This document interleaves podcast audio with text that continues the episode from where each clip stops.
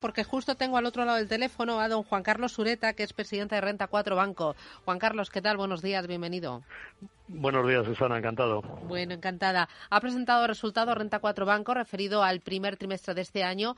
Obtiene un beneficio neto de 7,1 millones de euros, que esto representa un crecimiento del 112,8%. ¿En qué se apoya este crecimiento?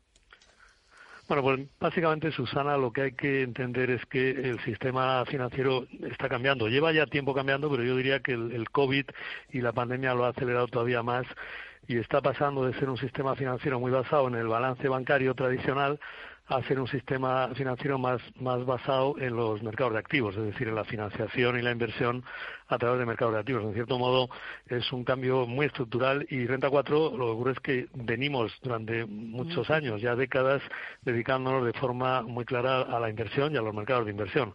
Y por tanto, tenemos un posicionamiento, pues yo diría que, que va con un adelanto de 10, 15 años sobre este cambio del mercado. ¿no? Ese cambio, mm, como digo, ha tenido una aceleración en este momento de post-COVID y yo creo que eso eh, lo que hace es que la demanda hacia los servicios de inversión va a ser una demanda muy grande y, nosotros como Renta 4 el reto que tenemos es absorber ese crecimiento y seguir dando un servicio eh, de calidad a todo tipo de clientes, ¿no? Pequeños, medianos, expertos, no expertos, porque la demanda está ahí. La demanda está ahí porque estamos en un mundo en el cual eh, el ahorrador se ve obligado a invertir, ¿no? Claro, y es una creo demanda, que esa es la clave. Sí, es una demanda, si me permite, que se va a prolongar al menos durante la próxima década, porque no sé si es el COVID-19 o es algo que ya estaba, pero ahora se ha acelerado.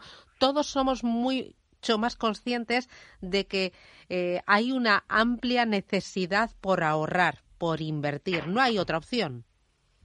Bueno, pero no, no es, es, así, Susana, como lo dices, pero no solo es eso. Es decir, lo que ocurre es que, además, el cambio que está ocurriendo en el mercado es la llamada desintermediación y la contracción de los balances bancarios. Es decir, por un lado, somos más conscientes de que hay que ahorrar e invertir, no solo ahorrar, sino luego invertir el ahorro. Por otro lado, lo que está ocurriendo es que también los flujos, digamos, de financiación de la economía se desplazan del balance bancario como, como eje de ese encuentro entre ahorro e inversión a los mercados, ¿no? De cierto modo estamos yendo hacia un gran marketplace, si me permite la expresión en inglés, hacia, hacia un modelo muy de mercados y en el cual lo importante es a ese ahorrador que, tiene que invertir y que, tiene que invertir, pues darle unas soluciones sencillas, fáciles, accesibles y que, se adapten a, su perfil de riesgo y a lo que él quiere invertir, es decir, porque al final pues ahí está toda la inversión temática, ahí está toda la inversión en tendencias, ¿no? Y realmente estamos en un mundo bastante nuevo, ¿no? Yo creo que estamos empezando a entrar en un mundo bastante nuevo, es decir, no es que sea totalmente nuevo, porque lo, todo, tiene también siempre una, una sustancia pues que ya existía, ¿no?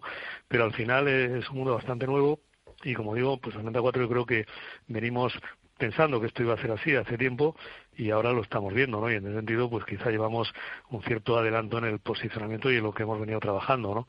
Y yo creo que eso explica un poco el primer trimestre, pero como tú bien decías, yo creo que es bastante estructural, es decir, que no es una cosa, pues luego siempre hay ciclos, ¿no? En el mercado y evidentemente igual los altos volúmenes de negociación que ha habido este trimestre pasado, pues igual no se mantienen, ¿no?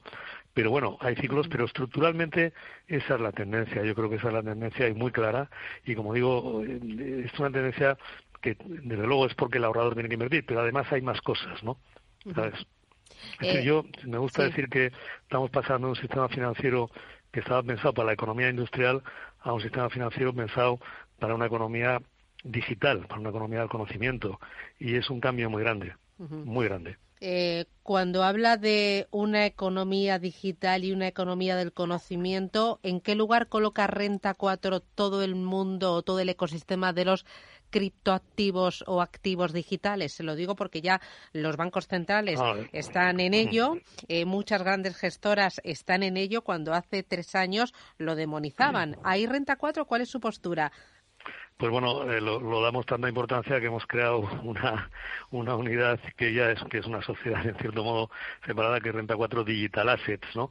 Es decir, el mundo de los activos digitales, de la tokenización, es imparable. Ha tenido una primera manifestación en las criptomonedas, los bitcoins, Doge, Ethereum, etcétera, y ahí hay un poco de todo, es decir, ahí, hay que, a nuestro juicio hay que tener cuidado porque hay cierta burbuja o burbujilla, ¿no?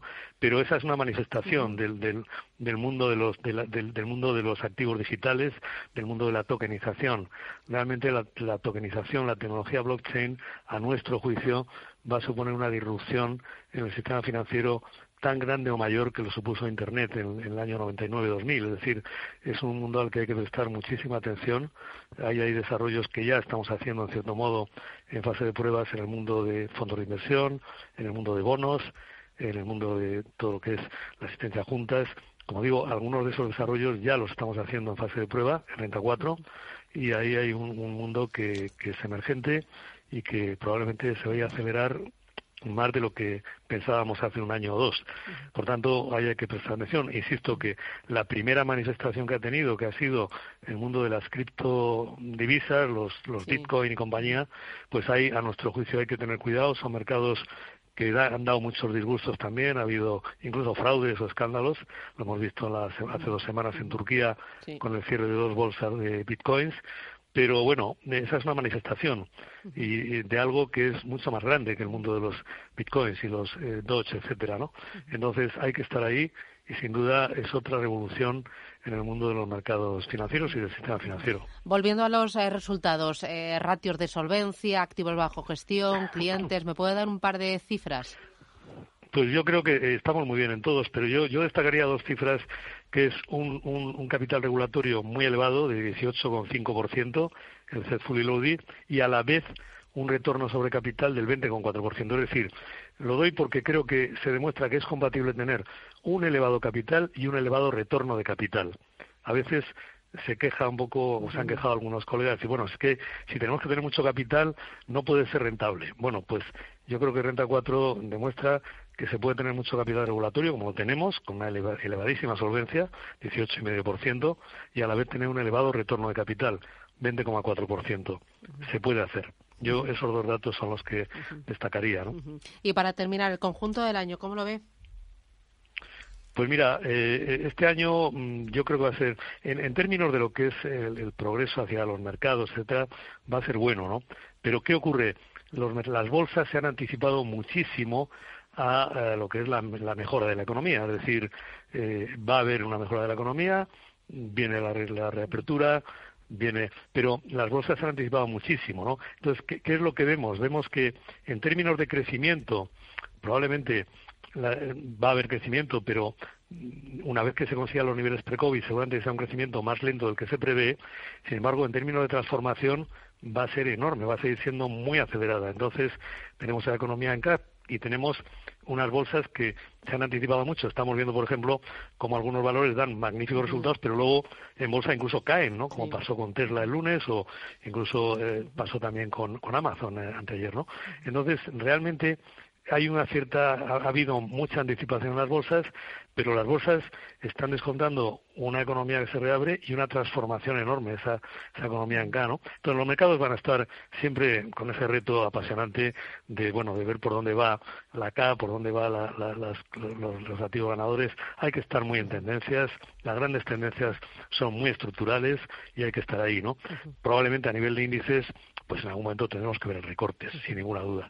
Pues Juan Carlos Ureta, presidente de Renta 4 Banco, enhorabuena. Gracias por atendernos y un placer como siempre. Gracias. Muchas gracias.